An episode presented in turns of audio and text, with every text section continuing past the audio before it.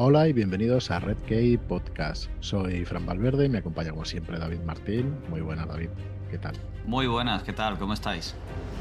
Muy bien, pues eh, una vez más con nosotros nos acompaña Fabián Plaza Miranda. Muy buenas Fabián, ¿qué tal? ¿Cómo estás? Hola, hola, gracias por invitarme otra vez, es un placer estar aquí. Un placer, un placer para nosotros, como cada dos meses, más o menos cada par de meses, pues te pasas por aquí a contarnos cosas muy interesantes sobre narrativa en general específicamente meternos el género de, la fantasía, ¿no? que es lo que toca, la ciencia ficción y el terror, pero temas muy interesantes, como os digo, bueno, Fabián es eh, premio Minotauro, escritor, premio Minotauro por Más fría que la guerra, y tienes eh, ya varias novelas, ¿no? Tienes también, acabas de publicar En la noche estaré, Sí, sí, sí. Que ya, que ya, ha tenido, ya ha tenido las primeras reseñas positivas, o sea que muy chulo, porque no, no, lleva ni un mes en, la calle y ya, ya está gustando. Así que yo contentísimo. Y ya, ya hay gente que me está pidiendo un juego de rol sin saber que el, plan, el plan era precisamente acabar haciendo un juego de rol si gustaba. O sea que bien, bien, todo surge a pedir de mil, todo sale a pedir de Milhouse. ya, los planes esos que hiciste hace X años, ¿no? Hace 5, 6. Sí, sí, sí, porque fue antes de la pandemia, sí, sí. me imagino ya, que estas cosas van con tiempo. Y bueno, también eh, has escrito otras novelas, ¿no? Con otros ojos, Übermenschen. Sí, sí, sí, esta, esta, es la que todo el mundo odia porque es imposible pronunciar, pero sí, esa. y una guía de consejos sobre escritura creativa orientada a la ciencia ficción y fantasía, los mundos que escribes, sí. Con HT Publishers, la verdad es que, bueno, ya a tener una trayectoria ya muy chula, la verdad. Sí, sí, sí, sí. Y como me gusta decir que tengo agente, pues eh, añadiré la cuña de que mi agente está intentando mover otra. Ahora tengo una novela terminada que está dando vueltas por editoriales. Es novela histórica de la antigua China. Así que, a ver, esto, esto, lo cortaremos y luego ya lo tratamos fuera del podcast. Ah, vale, vale, vale. es broma, es broma. Bueno, aunque no descartamos para nada. Muy bien, Fabián. Pues nada, como siempre, como decía, ¿no? Pues temas muy interesantes lo que nos, los que nos traes al podcast. Eh, nada, es únicamente decir antes de que empecemos con, con este tema, que bueno, que eh, estamos grabando un par de semanas antes de que salga, así que nos hemos anticipado. Pero que está ya en la calle historias de Shuya, la maestra del Té la investigadora, y Siete de Infinitos, que son dos novelas cortas que hemos unido en esta, en esta novela, en este libro, de Aliette de Bodard de de Bodar, una escritora de, fantasía también y de ciencia ficción principalmente, que ha hecho este universo de suya y que hemos llamado pues este libro Historias de suya, que recopila estas dos. Deciros también que los que se acerquen al Festival 42 en Barcelona, que estará estará la autora Ariel de Bodar, que podrá estar también, aparte de charlas, pues podréis pedir la firma de, sus libros y que estamos encantados de, haber colaborado pues, con, la organización del festival, con el ayuntamiento. Maimes también, que tiene los libros de Aliet en catalán y nosotros mismos para traer a la autora que es parisina, que está allí en París y, y que bueno, que es una crack, que además habla un montón de idiomas, prácticamente habla perfecto el castellano, así que si os queréis pasar por allí y hacerle cualquier pregunta, pues seguro que está encantada de, de responderos. Y bueno, para final de año, pues traeremos también el tercer libro de la saga Impossible Times 3, eh, Una ilusión disipada, de Mark Lawrence, que con este libro pues ya habremos cerrado la, trilogía que comenzamos este año en marzo y bueno, nuestra promesa era eso, ¿no? Pues ir acabando los libros o las trilogías o las sagas que traigamos y esta es la primera, ¿no? Pues Impossible Times 3.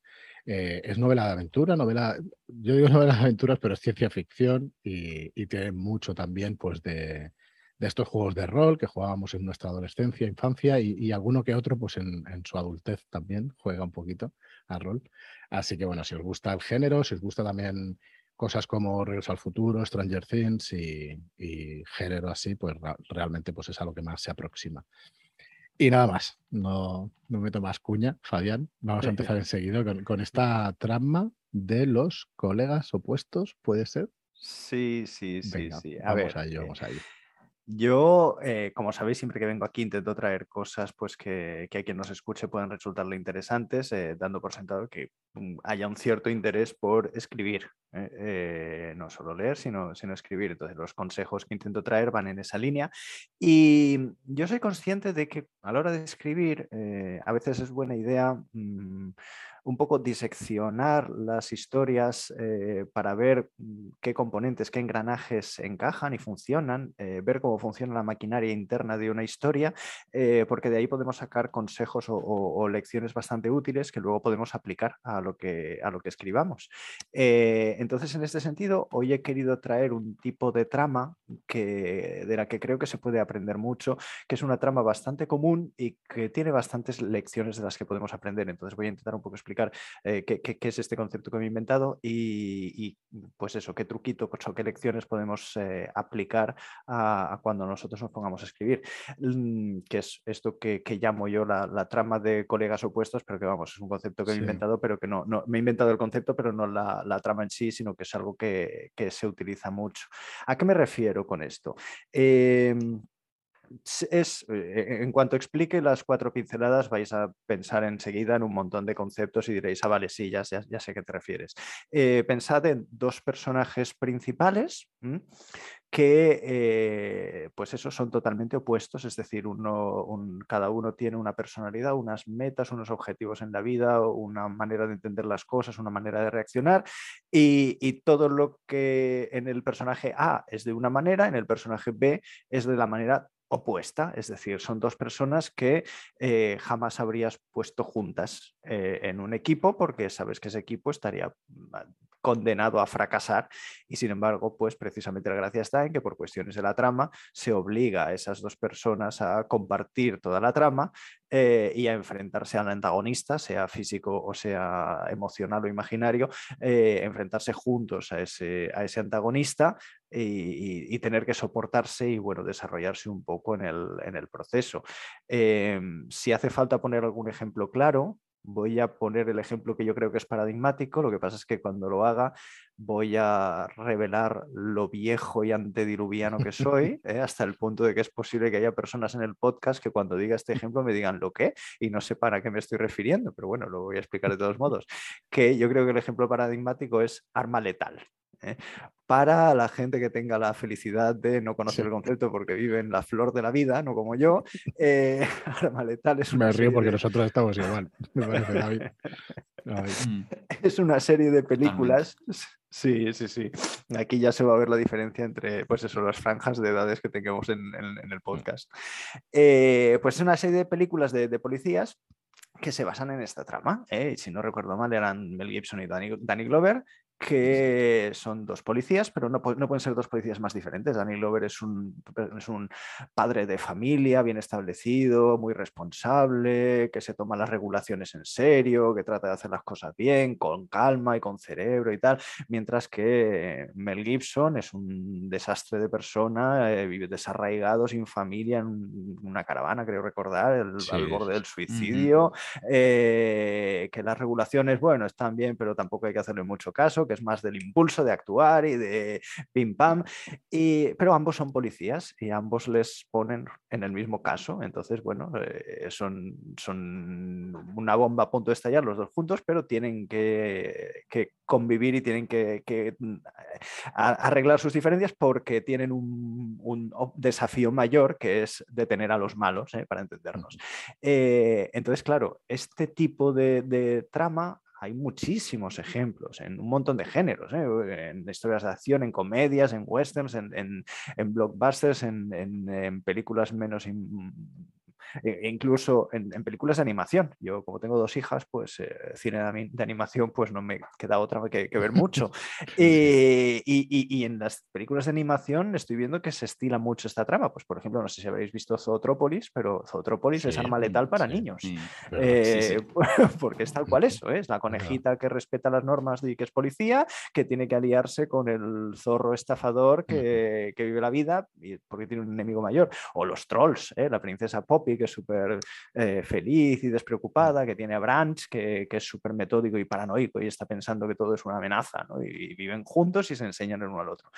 Yendo a nuestro género, eh, la mítica relación entre el señor Spock y el doctor McCoy. ¿eh? Mm. utiliza este engranaje. Son dos personas que, que, entienden la vida de forma muy diferente y que, pues, bueno, tienen que estar en la misma nave y más cercano eh, en el universo cinematográfico de Marvel tenemos la, relación que ha habido entre Iron Man y el Capitán América, que, eh, bueno, son dos personas, que, dos líderes eh, muy centrados en sí mismos, pero que entienden la vida muy diferente, hasta el punto que en la propia Civil War eh, el argumento es pues que ya no nos soportamos hasta el punto de que nos damos de tortas, a pesar de que somos colegas y tal. entonces, bueno, esta trama se, se usa mucho, incluso con cierto elemento romántico. Puede haber una, una versión de esta trama con elementos románticos eh, en el que, bueno, el típico enemies to lovers, ¿eh? de enemigos a, amantes, de pues, personas que, empiezan odiándose, pero que a, base del roce pues, se acaban enamorando. En este sentido, voy a recomendar, para quien no lo haya leído, eh, Así se pierde la guerra del tiempo, que es una novela muy cortita, muy fácil de leer y absolutamente deliciosa y que, en realidad la novela en sí es un, montón de cartas. Eh, son cartas que se van enviando las dos protagonistas de, la historia, eh, que empiezan como mm, rivales dentro de, dos facciones futuristas que viajan en el tiempo para cambiar la historia. Y son, son antagónicas y cada una de ellas es la gran agente de, su respectivo bando, y hasta el punto pues, que se consideran mutuamente enemigas y tengo que, tengo que derrotar los planes de la otra porque es tal. Y, bueno, a través de las cartas que empiezan como una burla que se van mandando las unas a las otras cuando se fastidian los planes, eh, se va desarrollando una historia de amor preciosa. Eh, entonces yo recomiendo mucho este libro eh, porque es ya digo, es muy sencillo de leer, es muy, es muy breve, pero que muestra muy bien esta evolución y muestra cómo esta evolución se puede, se puede llevar hasta el género romántico. Entonces, como vemos, es una trama que se repite mucho, en tramas principales, en tramas secundarias y tal. Eh, sí, de hecho, eh, perdona, Fabián. Dime, mm, ¿Cómo es más utilizada? ¿En, tramas principales o en tramas secundarias? Porque veo que, que sí, que están y están presentes dentro de otras tramas, ¿no? Más grandes o no, o es el tema principal también. Pues eh, yo creo, yo creo que se utiliza mucho como trama principal eh, por una cosa que voy a decir ahora, que es que, eh, es mm, cómo genera el conflicto, la manera que tiene de generar el conflicto. Esto lo voy a contar ahora mismo. pero, pero no, no, pero, pero está bien. yo, yo creo que sirve más, se utiliza más como motor de una trama principal porque tiene la fuerza suficiente como para mover toda la narración. Entonces es, un poco, se puede poner como secundaria, y de hecho McCoy y Spock es, secundaria, ahí está, pero, pero bueno, se puede, tiene fuerza suficiente para ser principal y, de hecho se suele utilizar. Es más, eh, bueno, has mencionado antes que había ganado el, Minotauro eh, en mi novela Más fría que la guerra, quien la haya leído sabrá que yo mismo utilizo esta, esta trama, yo utilizo esta estrategia. Los dos protagonistas varones, eh, son colegas opuestos. Son, tenemos a Arturo Crespo por un lado, que es eh, facha hasta la médula, capitalista, anticomunista, que si pudiera bombardear con armas nucleares toda la Unión Soviética lo haría, eh, y, tal, muy, muy chapado a la antigua, con todos los valores franquistas muy metidos en, su ser. Y por el otro lado, el doctor Branislav Masur, un científico de la Unión Soviética, que es anticapitalista, que cree fervientemente en la Unión Soviética y, y vamos, que es eh, todo, lo contrario a, Arturo Crespo. Y bueno, pues yo le esfuerzo a estar en un equipo eh, trabajando juntos pues lo, hice como, como, narrador con pleno conocimiento, sabiendo que, que estaba utilizando precisamente esta herramienta, eh, porque me dio la posibilidad de utilizar todas las cosas que, que voy a decir ahora eh, y hacer que la, que la trama pues eh, avanzara eh, y, creara unas tensiones que, igual de otro modo no se habrían creado. de hecho, Arturo y Crespo, pues como en todas las historias de, colegas opuestos, tienen momentos de enfrentamiento que, llegan a ser a veces un poquito duros. entonces, bueno, es parte, es parte de la gracia. La cuestión es que, como, como estamos viendo, se repite mucho en, en la ficción esta fórmula. ¿Y por qué se repite? Pues sencillo, la respuesta es obvia, porque funciona. Eh, funciona y funciona en este caso significa que toca ciertos eh, engranajes emocionales que tenemos eh, y, que, y, que, nos hacen sentir la narración de una manera muy específica. Entonces, Yo voy a intentar desgranar estos engranajes, ¿eh? contar cuáles son las, teclas emocionales que tocan estas tramas, mm, para que pues, por separado veamos si, podemos utilizar estas, eh, estas, estos trucos en otras tramas, aunque no sean de colegas opuestos, de decir, ah, mira, pues es verdad, esto puede ser útil para, para la trama. De todos modos, eh, si en cualquier momento, si me queréis interrumpir para hacer preguntas o, algún mm. comentario, pues evidentemente, como, como, decían Lelutier, así esto dejará de ser un monólogo para convertirse en un, en un biólogo. Pues mira, la, primera pregunta, que es que me sabe mal porque igual me avanzó alguna cosa y eso, pero ¿es lo mismo que el poli bueno, poli malo? Mm, a ver, lo, del poli bueno, poli malo es, son dos personajes que están, que están, fingiendo ah. un papel. ¿eh? No, o sea, realmente parece que sí, pero, pero quien hace de poli bueno no tiene por qué ser necesariamente poli bueno y quien hace de poli malo no, mm. lo único que están haciendo es se ponen de acuerdo y dicen, vale, ¿quién va a ser el poli bueno y quién va a ser el poli malo? Entre ellos no hay conflicto, porque están, eh, están haciéndolo a propósito para mm. engañar a un tercero. Entonces, cuando el tercero se vaya, van a seguir siendo Pérez y Romerales eh, y van a seguir comportándose como se comportaran, que seguramente en la vida real ni son el poli bueno ni el poli malo. Entonces, se parece, da, puede dar lugar a engaño, pero son dos cosas distintas. ¿eh? De hecho, bueno, lo primero que, es, la clave aquí es el conflicto, que ya le he mencionado y aquí la, he vuelto a mencionar con esto del poli bueno y el poli malo, pero este es el, motivo esencial por el que las tramas de este tipo yo creo que funcionan. Eh, cuando hablamos en, pues, en muchos cursos de, escritura creativa, muchas veces te contarán, aunque hay tipos de narración de origen asiático que no utilizan el conflicto, eh, en, sí, sí, no, pues a ver, eso es, complicado. Yo, yo, no, soy capaz, pero por ejemplo, pues eh, mi vecino Totoro, eh, conflicto, conflicto, no hay ninguno. ¿eh? y sin embargo, hay, la fibra. Mm. Ahí hay una historia que nos han contado, pero que no hay ningún conflicto. O sea, hay, es posible contar una historia sin que haya conflicto. Estamos muy metidos en nuestra visión europea de la narración, pero hay otras maneras de hacerlo. Lo que pasa es que, bueno, eh, lo que nosotros conocemos es, este tipo de narración y en nuestro tipo de narración el conflicto es, muy importante. ¿eh? Y pues eso, se nos dice que una historia sin conflicto pues puede llegar a ser aburrida, ¿eh? a menos que seas capaz de hacer mi vecino Totoro, que yo honestamente no me considero capaz. claro, claro. Entonces, pues es, un recurso sencillo. ¿eh? Entonces, eh, y lo que se nos dice es que, claro, eh, si pones mm, dos personajes que no tengan ningún conflicto, el poli bueno y el poli malo que me habías dicho antes, pues luego se va el detenido y resulta que son amigos de toda la vida y toman una cerveza y tal. A ver, puede estar bien, pero tiene más gracia si en realidad uno pues le fastidia lo que hace el otro o están peleados por la misma chica o tienen algún tipo de conflicto entre ellos. Y, o bueno, no tiene por, qué ser conflicto entre ellos, el conflicto puede ser externo, eh, puede ser, eh, pues resulta que son el poli bueno y el poli malo, pero es que si ese detenido no confiesa en la próxima media hora va a estallar la bomba que va a matar a todos los rehenes, ¿eh? entonces ya no es que estemos jugando a un juego, es que en este juego, ojo, que si no lo conseguimos con esta táctica, se mueren todos los rehenes. Ahí ya hay un conflicto. Y ya ves cómo la narración ha cambiado. Ya mm. era un interrogatorio y ahora se ha convertido en un interrogatorio con una cuenta atrás. Eh, y ya es diferente. ¿no? Entonces, por eso, por eso se dice que el conflicto es importante, porque cambia la, estructura de la narración. Entonces, la ventaja de la trama de colegas opuestos, de estas dos personas que ya de por sí no se soportan, es que el conflicto te viene de base no eh, te viene de base hasta el punto que el antagonista no tiene que hacer nada, no tiene ni que aparecer. ¿eh? Y, ya, y, ya, se están odiando los personajes. Ya, ya, está viendo ese conflicto y ya, ya está viendo esa tensión y quien lea la historia o quien vea la película ya la está notando. Eh, todo esto, como digo, pues eso, sin antagonista y sin nada.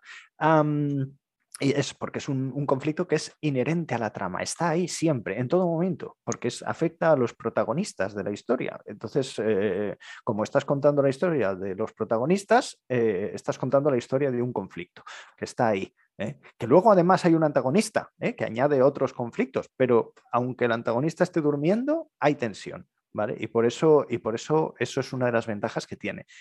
en lo que se refiere al conflicto, tiene otra añadida. Eh, cuando en cursos de escritura creativa te hablan de los conflictos. Hay varias divisiones que se puede hacer de los conflictos. A mí me gusta mucho la que divide los conflictos en internos y externos. Eh, un conflicto externo sería pues eso, todo lo que viene de fuera, ¿eh? pues eh, va a haber un terremoto o el malvado varón asesino va a tirar una bomba que va a destruir media Europa o tal, cosas que vienen de fuera de, los personajes.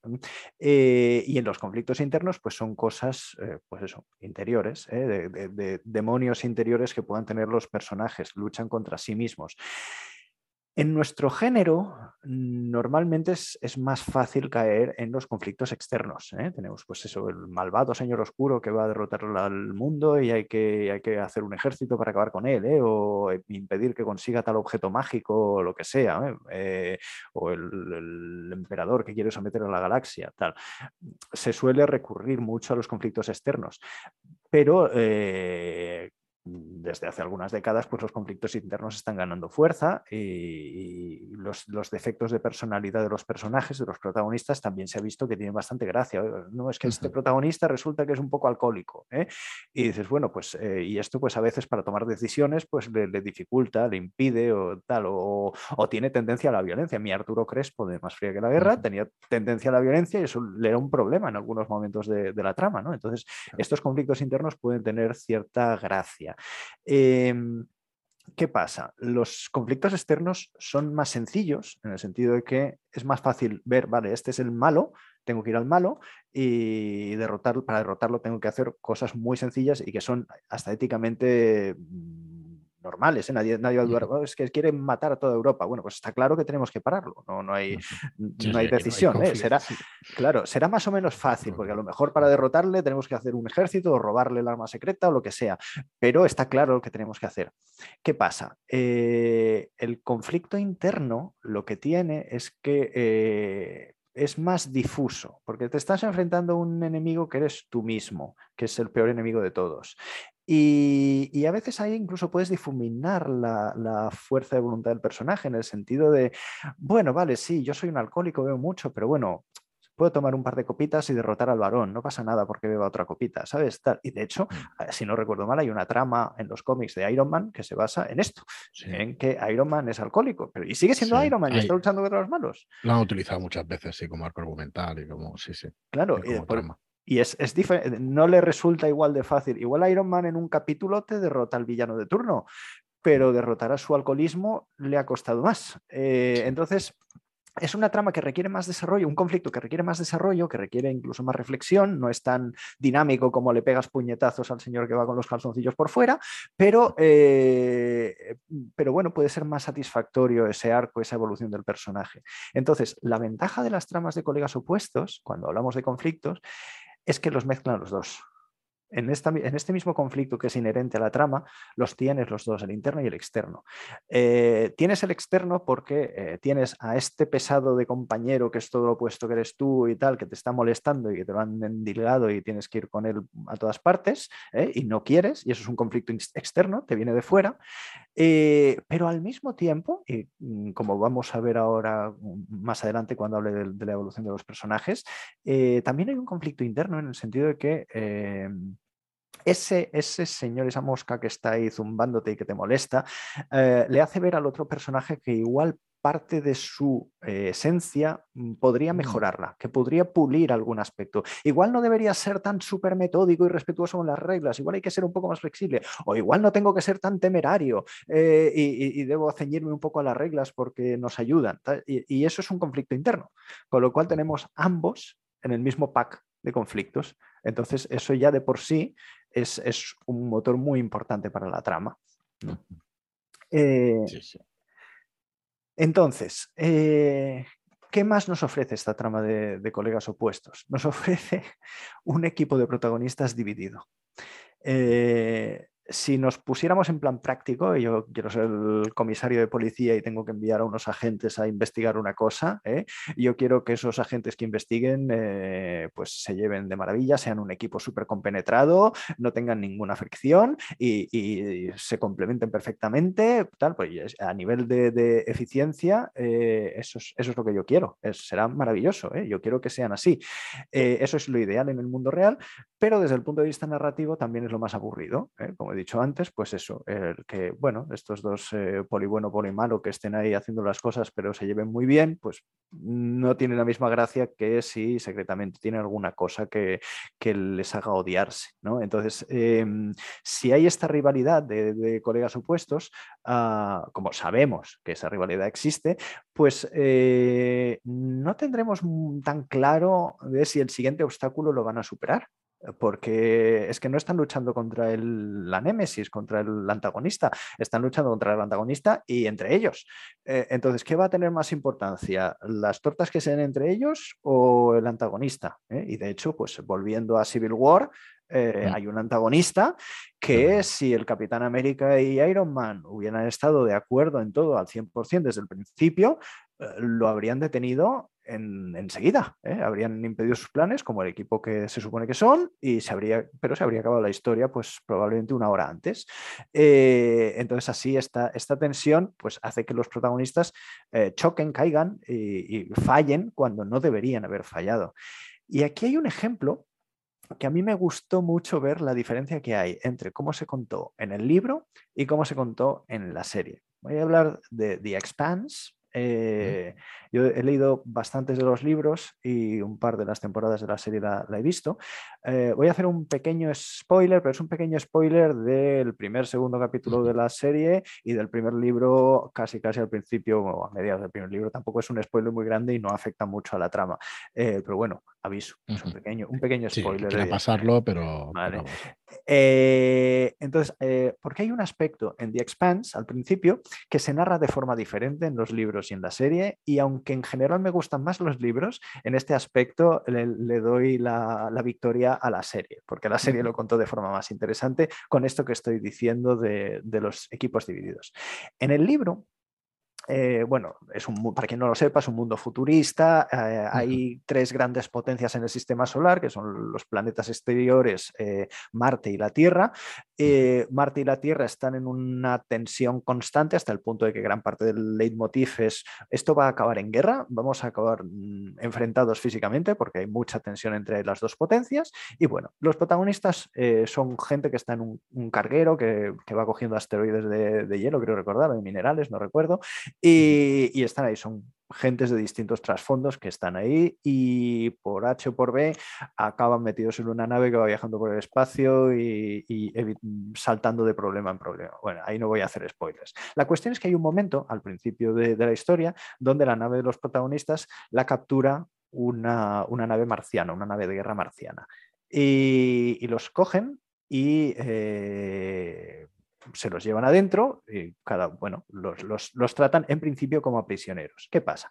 En el libro nos han dejado perfectamente claro que el piloto del carguero es marciano y aunque todos los demás son terrícolas, él es marciano. Lo sabemos desde el principio y los personajes lo aceptan y no pasa nada, pues son un equipo, están trabajando, vale, sí, eres marciano, pero bueno, eres uno del equipo, no pasa nada. Y cuando llega la nave marciana, a este piloto marciano lo tratan como lo que es, un, marciano, además militar, y, lo dejan un poco aparte, no le llevan a la misma celda donde ponen a los demás personajes porque él es marciano. Bueno, vale. En la serie ocultan este hecho. En la serie ocultan que es marciano. Y los personajes lo descubren en el momento en que la nave marciana los captura y cuando llegan al piloto le dicen, ah, señor, venga con nosotros, por favor, usted no tiene que estar un poco con esta purria terrestre y se lo llevan aparte. Y claro, para los demás personajes es, ostras, ¿nos, podemos fiar de este señor que nos ha estado ocultando que era, entre comillas, del enemigo? Y hay ciertos momentos de tensión leve, de ¿qué, qué pasa? Al final siguen siendo un equipo, todo muy bien, pero hay este momento de tensión, este momento de tensión que nace precisamente de que son diferentes y de que ese enfrentamiento de ser diferentes puede suponerles un problema en el futuro. Nos podemos, ¿Me puedo fiar de este personaje que es tan opuesto a mí? ¿Eh? Y a lo mejor salimos derrotados por la Némesis si no lo hacemos bien. ¿eh? Entonces, bueno, eh, esa, es, parte de la, gracia. Si los personajes no pueden confiar los unos en los otros, ¿cómo van a superar los problemas que les ponga delante la, la historia? Y esto, cuando nosotros estamos leyendo, nos impulsa a seguir leyendo. Ostras, ¿qué, qué, qué va a pasar ¿eh? o, de qué manera van a tropezar, porque ya vemos venir que van a tropezar, que, cómo se va a fastidiar la trama en el futuro porque estos dos no sepan entenderse. Que bueno, en principio podemos imaginarnos que al final se entenderán, pero, pero sabemos que va a haber tropezones en el camino. ¿eh?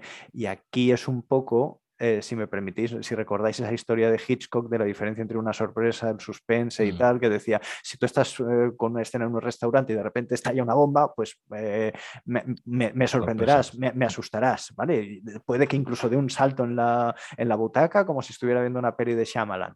Pero, pero sí, primero me muestras que debajo de la mesa hay una bomba con un tic-tac que va bajando el tiempo y luego vas a la mesa y me pones la misma escena de la gente hablando, eh, ya no estás jugando a la sorpresa, pero me estás creando más tensión porque sé que esa bomba va a estallar y, me puedo imaginar los efectos de que esa bomba estalle. Pues con las tramas de colegas opuestos pasa lo mismo. No es una bomba física, pero, pero sé que esa relación, esa olla a presión entre esos dos personajes va a acabar saltando por los aires. ¿eh? Y entonces, eh, bueno, me, me genera la tensión de saber que se van a enfrentar, pero de qué manera se van a enfrentar, hasta qué punto va a llegar el enfrentamiento, van a partir peras, porque a veces ocurre, ¿eh? bueno, pues son tan opuestos que nos vamos y me convierto en tu enemigo, ¿eh? y a lo mejor de tu enemigo vuelvo a ser tu amigo, un poco la relación Charles Xavier y, Magneto. ¿eh? bueno, ¿qué, va a pasar? Sé que va a pasar, pero ¿de qué manera se va a estallar esta bomba? Bueno, pues eso también, es, esta trama de colegas opuestos, pues esta, esta bombita haciendo, haciendo tic-tac. Em, interesante. También tiene otra ventaja la trama de colegas opuestos. Cuando escribes un libro mm, y desarrollas un personaje, tú lo que quieres es que sea un personaje que le llegue a quien te esté leyendo y que el quien te esté leyendo diga, ay, qué guay es fulanito o menganito, o te sientes identificado con lo que ha hecho, o sí, qué razón tiene cuando dijo tal cosa. Eh, claro, cuando pones un protagonista, eh, bueno, te lo juegas todo a eso. ¿eh? si igual he puesto el protagonista súper temerario que hace todo sin pensar, pues a lo mejor yo que soy más reflexivo, pues no me siento tan identificado con este tipo de protagonista. Mm. Puedo, puedo disfrutar leyendo la historia, pero, pero bueno, estoy viendo a alguien de quien igual no comprendo también sus motivaciones. ¿no? Eh, sin embargo, con las tramas de colegas opuestos, al poner dos personajes que están en el extremo opuesto del, espectro de la personalidad, ah, lo que estoy haciendo es eh, facilitar la identificación de mucha más gente. Yo, eh, pues quien sea más reflexivo y meticuloso se, sentirá más identificado quizá con Danny Glover y quien sea más temerario e impulsivo, pues a lo mejor se identificará más con Mel Gibson. ¿eh? Y, bueno, eso pues, aumenta un poco la, capacidad de, llegar a más gente, incluso a crear fandoms propios. ¿eh? Tenemos el, volviendo al universo cinematográfico de Marvel, en, Civil War jugaron con lo de Team Capitán América, Team Iron. Man, ¿eh? y en Twitter eh, pues era a ver de, quién era cada uno, porque nos identificábamos o con uno o con el otro. Y, y, esto es una cosa que estas tramas te lo facilitan mucho. Pero no hay ninguna duda, ¿no? O sea, lo tenéis claro, ¿no? A ver, a ver, a ver. A ver los oyentes si nos... ¿Tú, de quién eres? ¿Tú de quién eres? Yo lo tengo clarísimo, pero bueno, a ver si nuestros oyentes nos escriben un poco. Y yo, el Capitán América, a tope ahí. Eh, yo, normalmente no soy del Capitán América, pero, en, esta historia, en esta historia tengo que darle la razón. Y mira que soy de, reglamentaciones y de, oh, qué bonito, ¿os acuerdas eso? Como un tratado internacional, puedo empapelar mi habitación con esto, pero aquí creo que tenía un poco más de razón el Capitán América.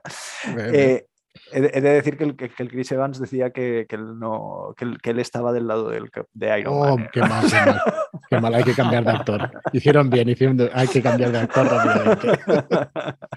Pero bueno. Qué curioso. Pues, sí, sí, sí. Entonces, bueno, es un poco, es un poco el tema. Em, ¿Qué más? sí, la otra cosa importante eh, de las tramas de colegas opuestos es la, la, que tiene que ver con la evolución del personaje. Em, ya he dicho que son personajes que mm. están en, el, en los extremos del espectro ideológico y bueno, ya sabemos aquello de Aristóteles de que el término medio es la virtud entre los extremos, ¿no? Em, entonces, la ventaja de esto es eh, que genera una oportunidad de desarrollo de personaje. Por ejemplo, a ver, eh, tú cuando escribes tienes que procurar que el protagonista normal realmente eh, evoluciona en función de lo que le haya pasado. ¿eh? En El Señor de los Anillos, el Bilbo, hay el Bilbo, el Frodo del principio del Señor de los Anillos no es el Frodo del final, ¿eh? ni, ni, Sam, ni Merry, ni Pippin, y bueno, Bilbo en el Hobbit le pasa lo mismo, evoluciona. entonces tú tienes que hacer que evolucione. Y las tramas de colegas opuestos te lo facilitan. Te lo facilitan porque están constantemente el uno con el otro interactuando y, eso les pone en un espejo deformado en el que ven sus propios defectos, este conflicto interno del que hablaba antes. Y por lo tanto los propios personajes pueden decir, pueden evolucionar a ser menos extremista. Y, eso es una ventaja por eso, porque te facilita el que los personajes pues tiendan hacia el término medio, que eso es una evolución que puede ser siempre interesante, eh, y también te facilita a la hora de planificar la narración, eh, te lo favorece, porque tú ya sabes, cuando estás escribiendo, dices, bueno, voy a llegar a que el arco del personaje va a ser que pase del extremo a un poquito más al centro. Bueno, pues cuando planifique las escenas voy a ir creando situaciones en las que se facilite con diálogos con la otra, el, otro le hará ver sus defectos eh, o acciones que por culpa de ser tan temerario o por culpa de, no haber sido un poquito más impulsivo, pues haya fallado la, operación que tenían o lo que sea, y vayan puliéndose, vayan puliéndose de manera que, bueno, al final siguen siendo diferentes, pero ya no están tan en el extremo. ¿eh?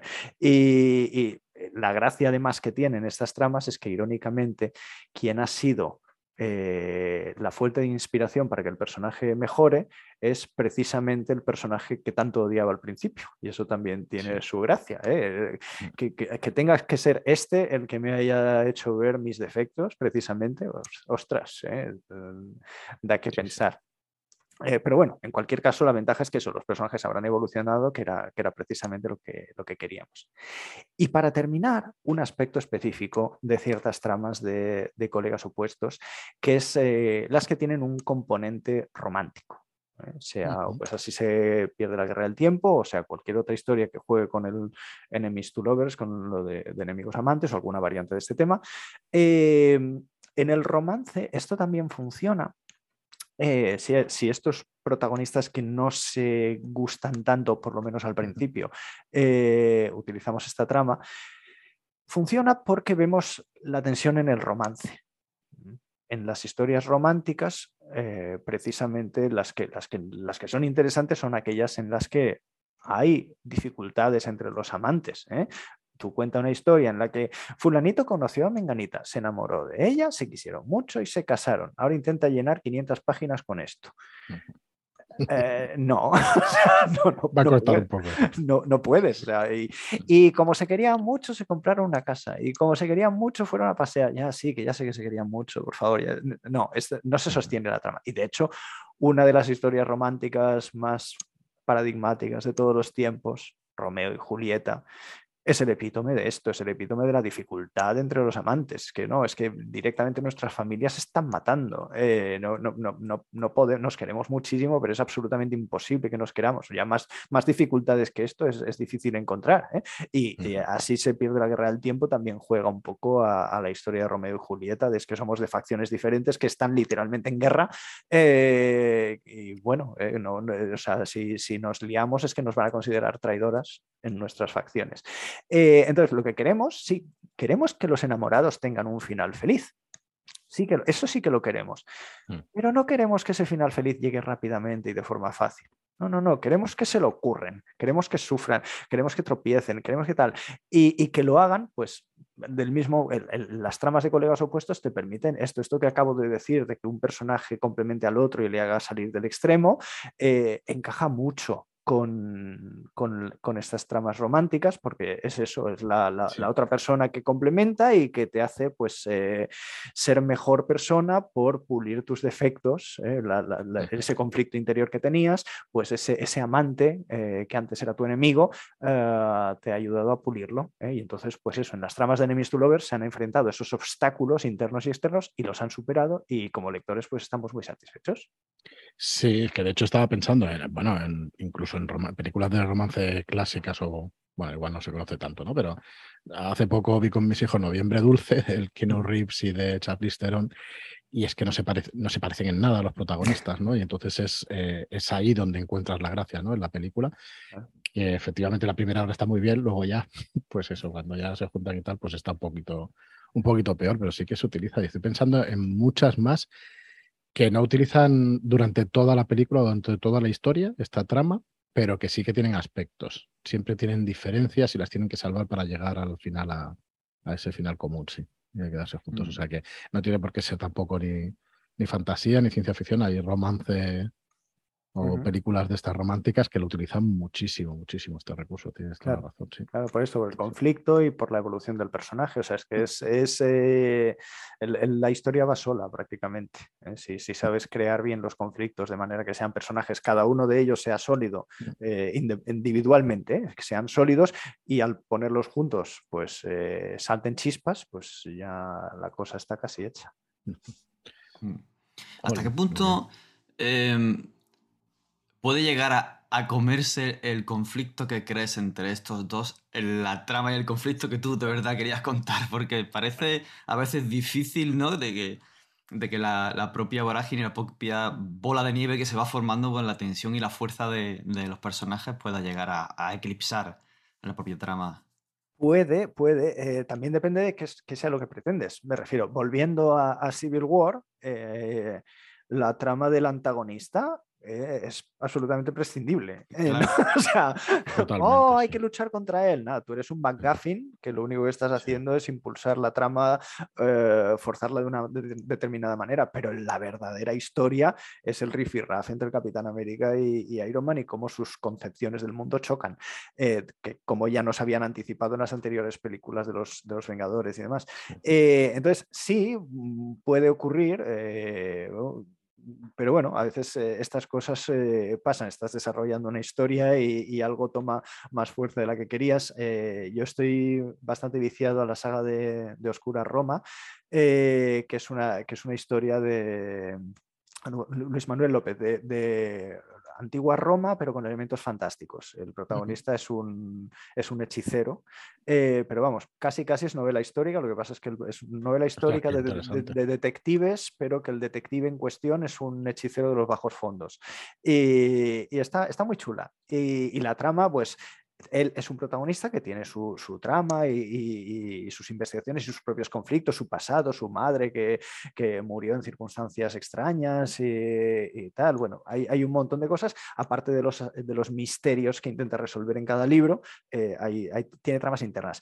Y el protagonista, Marco Lemurio, tiene como ayudante un esclavo, un chiquillo que se llama Céfiro, que, bueno, que rescató y tal, y que al principio de la serie empieza como una especie de secundario cómico, pero que en el segundo y tercer volumen empieza a coger un cierto protagonismo que el propio Luis Manuel López me decía, no, es que el, el crío se está comiendo la historia. que, que, le tuvo que frenar, porque, y, es cierto, ¿eh? coge un, protagonista, un protagonismo muy merecido y muy bien trabajado, y, pero bueno, y estas cosas pues te pueden pasar, te pueden pasar en esta trama, te pueden pasar en cualquier otra. Eh, es, es, es, arriesgado, pero bueno, eh, es lo que digo, depende de la, de la fuerza, donde, donde quieras ponerle la fuerza. ¿Quieres que tenga más fuerza el enfrentamiento de los personajes, bueno, pues haz arma letal, haz, Civil War. Eh, ¿Quieres que sea una cosa secundaria y que la trama vaya por otro lado? Haz al doctor, eh, al, doctor McCoy y al, señor Spock. Eh, es equilibrar, como todo. Es un recurso, vamos, interesantísimo. Sí que es que lo, vemos en multitud de sitios, pero no lo. Y dices que no tenía término, que no tiene término. Bueno, a ver, eh, está el concepto de las buddy movies, pero la buddy movie no engloba todo lo que yo he englobado. Sí, Bad Boys. Bad eh, Boys, que es de Incluso Arma Letal se puede considerar una buddy movie también, pero, pero por ejemplo las la parte de Enemies to Lovers no, no encaja muy bien dentro de buddy movie, entonces yo le, le, he creado este concepto así. Igual si existe, yo no lo sé, ¿eh? algún término específico, pero vamos, yo lo llamo así. No, muy interesante. Bueno, pues esperamos a que los comentarios de nuestros oyentes se posicionen ante Capitán América e Iron Man. A, favor del Capitán América, evidentemente. Es muy importante. es muy importante para nosotros y, joder, muy interesante, Fabián. La verdad es que muy chulo, muy interesante. El ir analizando, desgranando todas estas técnicas, ¿no? Lo podemos llamar. Mm. Todas estas cosas que pueden funcionar en narrativa narrativa que no tiene que, por qué ser escrita tampoco. Ya vemos que en películas, que en, series y que en, otro tipo de medios pueden funcionar también. Es cómo funciona nuestra cultura, es como, ya vamos a filosofar un poco, es cómo funciona nuestra cultura, nuestra estructura mental.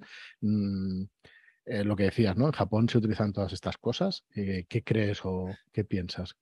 Uf, no sé, no sé si estoy yo a la altura para tanta, tanta disquisición. Yo, yo, yo, yo creo que estamos muy acostumbrados a ellos, lo que hemos eh, mm. mamado de siempre y, y, por eso lo vemos como, como la única estructura. Quizá dentro de un siglo, pues ah, en Europa haya un montón de, de, autores y autoras que utilicen estructuras narrativas asiáticas, no lo sé, y, se haya convertido en algo más, eh, más natural.